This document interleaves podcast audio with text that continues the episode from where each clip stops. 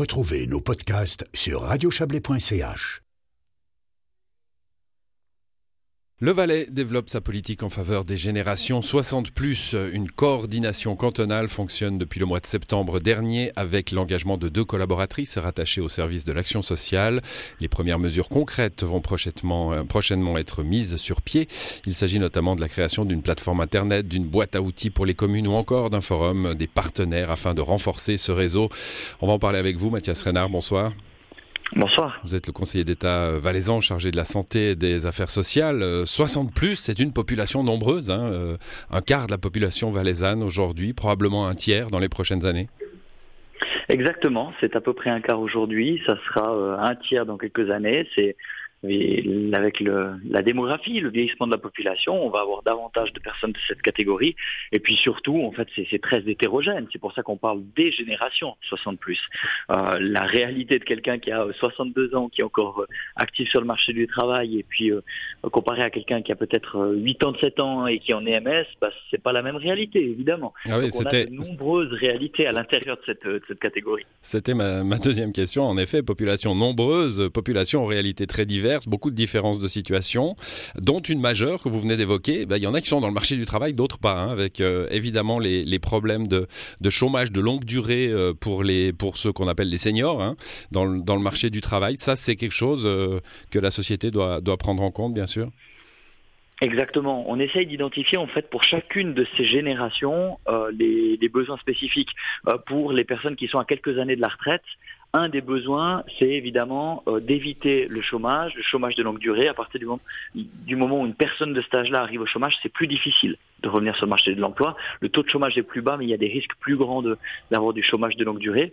Il y a aussi l'enjeu de la préparation de la retraite. Euh, et puis voilà de, cette phase de transition, donc euh, des enjeux très spécifiques sur cette catégorie-là euh, aussi un intérêt pour euh, l'ensemble de la société. il y a des compétences énormes euh, chez les personnes avec cette expérience de vie et professionnelle qui souvent sont plus vraiment mises à contribution ou du moins plus autant à partir de la retraite. Et ça, c'est un vrai enjeu, que ce soit positif tant pour la personne en question que pour la société, pour pouvoir maintenir ses compétences, continuer à, s'appuyer sur, cette expérience et ce savoir. Oui, on a l'impression que la, société d'aujourd'hui redécouvre finalement les compétences des seniors à partir du moment où ils sont à la retraite justement et où on imagine qu'ils vont être des bénévoles. Et avant cela, bah, vous, vous l'évoquiez, la difficulté du marché du travail. Oui, vous avez raison. Et les catégories euh, des plus de 60 ans sont d'ailleurs euh, font d'ailleurs composent une grande partie des bénévoles de notre canton, euh, composent aussi une grande partie des proches aidants. C'est pas uniquement des personnes qui sont aidées par des proches aidants, c'est aussi des proches aidants. Une personne de 60 ans a des sera bien souvent proche aidant d'un de, ses parents ou d'un proche. Donc voilà, c'est aussi cette réalité là qu'on doit euh, euh, visibiliser, euh, mieux faire entendre en politique.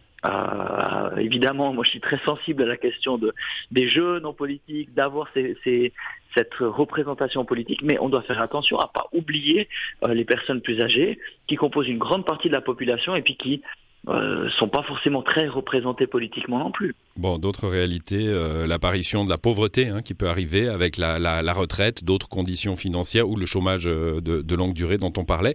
Une coordination travaille depuis septembre dernier, vous, vous l'annoncez aujourd'hui, avec, avec deux personnes. Quel est le rôle de cette coordination? Alors en effet, on a, nommé deux personnes. Euh, leur but, bon déjà c'est une personne plutôt euh, axée sur le Haut-Valais, une autre personne plutôt sur le Valais roman. On a cette belle complémentarité. Leur rôle, dans un premier temps, c'était de faire un inventaire de tout ce qui existe, de d'avoir un état des lieux de tout ce qui existe. Et en fait, il y a énormément d'associations, de prestations qui sont euh, actives pour euh, pour les personnes de, de, plus de 60 ans. Euh, maintenant, dans un deuxième temps, ça a été de venir avec euh, une vision stratégique, des objectifs principaux et un objectif de coordination de tout ce qui existe, coordination de l'offre et puis de mise en commun. Il y a plein de choses qui existent effectivement dans notre canton, mais qui sont pas forcément connues, qui sont pas forcément mises à disposition des communes, respectivement des, personnes euh, mmh. concernées. Donc un gros travail de, coordination de, et de mise en valeur de, l'existant déjà. En gardant en tête que comparaison n'est pas raison, bien sûr, hein, euh, on peut faire un parallèle avec un plan climat, par exemple, euh, une politique générale, des objectifs et ensuite des mesures concrètes?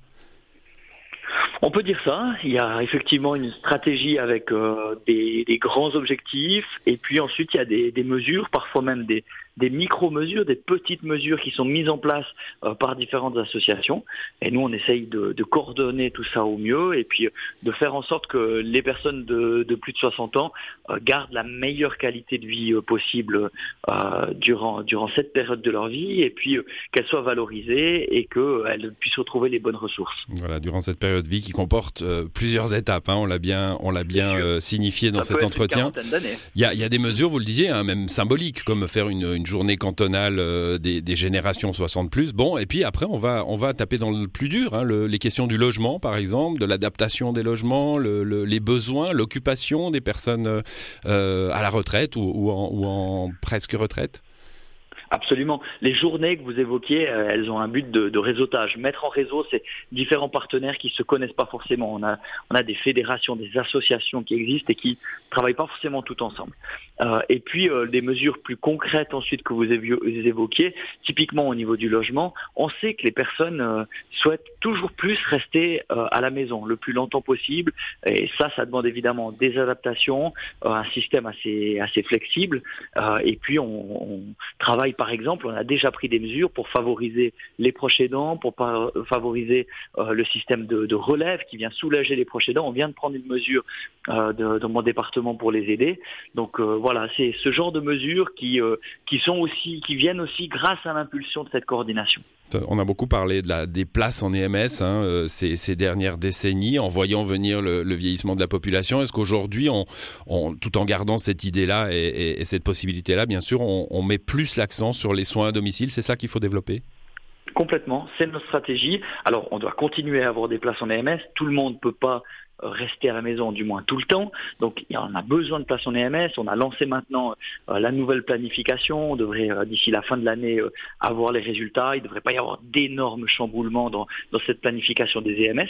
Mais en parallèle, eh bien oui, on veut favoriser les soins à domicile, le maintien à domicile, les, aides qui sont apportées, que ce soit via les CMS, que ce soit via les, les proches aidants, toutes les offres qui existent aujourd'hui, la Croix-Rouge aussi qui est active. Donc voilà, c'est différent offres et ces différentes possibilités, elles, doivent être, euh, être mieux soutenues, mieux, euh, mieux connues aussi de la population et c'est dans ce sens-là qu'on travaille. Merci à vous, Mathias Renard. Avec grand plaisir. bonne soirée. Bonne soirée, au revoir.